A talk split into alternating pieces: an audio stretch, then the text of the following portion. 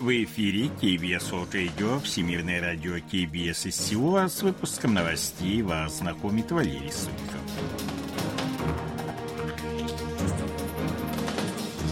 Основные темы этого выпуска. Япония помогла Республике Корея в эвакуацию южнокорейских граждан из Израиля. Сеул предложил провести переговоры глав МИД Республики Корея, Китая и Японии. Северокорейский лидер пообещал развивать отношения с Россией.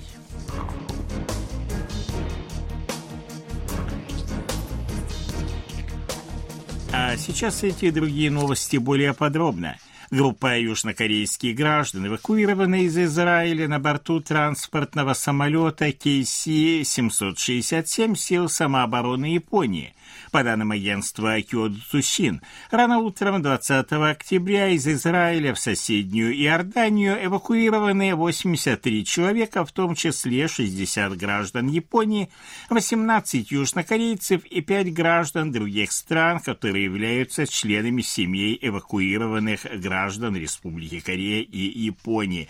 21 октября ожидается их прибытие в Токио.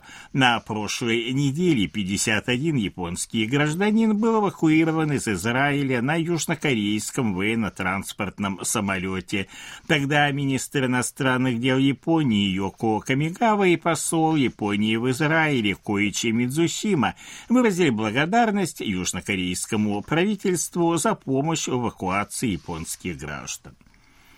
18 октября Министерство иностранных дел Республики Корея выпустило новое предупреждение о поездках граждан страны в Израиль и Ливан – им настоятельно рекомендовано покинуть обе стороны как можно скорее. Предупреждение о поездках повышено до третьего уровня из-за эскалации боевых действий между Израилем и палестинской вооруженной группировкой «Хамас», а также из-за роста напряженности между Израилем и ливанской группировкой «Хезбалла».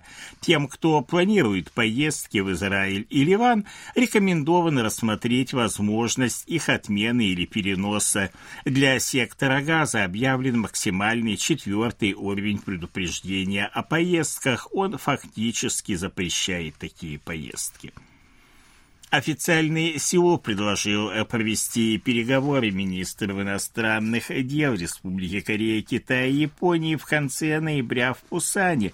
Об этом сообщило 19 октября агентство Киода Цусин, подчеркнув, что в Токио положительно относятся к данному предложению. Главы внешнеполитических ведомств трех стран Пак Чин, Ван И и Йоко Камигава могут провести также и двусторонние встречи Окончательное решение о переговорах будет принято с учетом реакции Пекина и международной ситуации. В случае их успешного проведения откроется возможность и для трехстороннего саммита.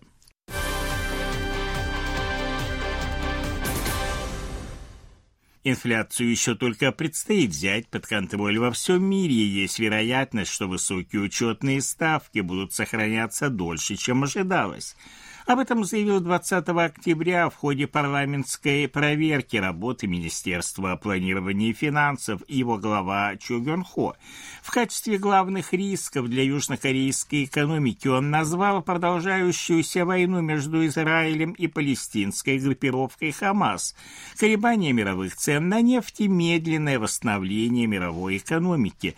Глобальная неопределенность может оказать существенное влияние на финансовые и валютные рынке, а также на реальную экономику, отметил Чу Гён Хо. Накануне Банк Кореи сохранил учетную ставку на уровне 3,5%. Она не меняется с начала года, но нынешний уровень самый высокий с 2008 года. Коснувшись валютных резервов, министр отметил, что их текущий уровень считается достаточным, чтобы реагировать на внешние риски. Впервые после начала сброса очищенной радиоактивной воды с АЭС Фукусима Международное агентство по атомной энергии МАГАТЭ проводит анализ морепродуктов, выловленных в районе АЭС. Как сообщает агентство Киодо Цусин, представители МАГАТЭ, а также эксперты из Республики Корея, Китая и Канады собрали образцы шести видов морепродуктов в 30 километрах от АЭС Фукусима. Образцы направлены в лабораторию лаборатории в зарубежных странах. По итогам исследования будет подготовлен отчет. Китай, выступающий против сброса воды, участвует в анализе образцов впервые. 19 октября министр иностранных дел Республики Корея Пак Чин встретился с вице-премьером-министром обороны Австралии Ричардом Марлесом, который принимает участие в международной конференции по вопросам безопасности «Сеульский диалог по вопросам обороны-2023».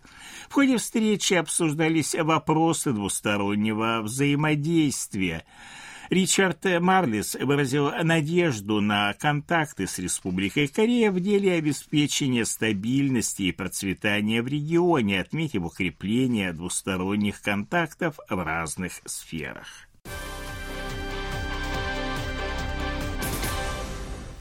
Северная Корея будет развивать долгосрочные отношения с Россией путем добросовестного выполнения договоренностей, достигнутых ранее на северокорейско-российском саммите.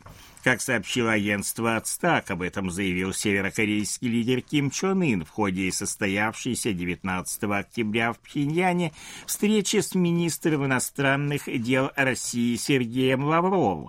Участники встречи обсудили важные вопросы, представляющие взаимный интерес, договорившись реагировать на сложную международную и региональную ситуацию на основе прочных политических и стратегических доверительных отношений развивая двусторонние связи во всех областях, говорится в сообщении.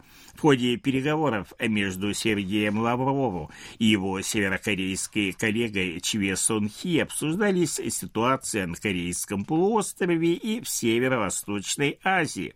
Стороны подтвердили приверженность политико-дипломатическому решению имеющихся проблем – они обсудили способы выведения отношений двух стран на более высокий уровень и подписали план двусторонних обменов на 2024-2025 годы. Соединенные Штаты понимают, что Корейский полуостров юридически находится в состоянии войны. Их стратегические активы являются первыми целями для уничтожения. Об этом говорится в комментарии, опубликованном 20 октября агентством ЦТАК. Критика со стороны Пхеньяна прозвучала в ответ на прибытие в Республику Корея американского бомбардировщика Б-52, способного нести ядерное оружие, заявив, что провокации против Севера переходят в более опасную стадию. Пхеньян обещал принять соответствующее решение. Хотя США считают насилие средством решения проблем, их попытки обречены на провал, говорится в комментарии ЦТАК. Министры обороны Республики Кореи США Син Вон Сик и Ллойд Остин обсудили 20 октября по телефону актуальные проблемы двусторонних отношений, включая обеспечение совместной безопасности перед лицом северокорейской угрозы. Как отмечается в сообщении южнокорейского Минобороны, они подчеркнули необходимость укрепления совместной безопасности для сдерживания ядерной и ракетной угроз Северной Кореи. Они отметили важность сохранения боеготовности вооруженных сил, высоко оценили роль Южнокорейско-Американского альянса в поддержании мира в регионе.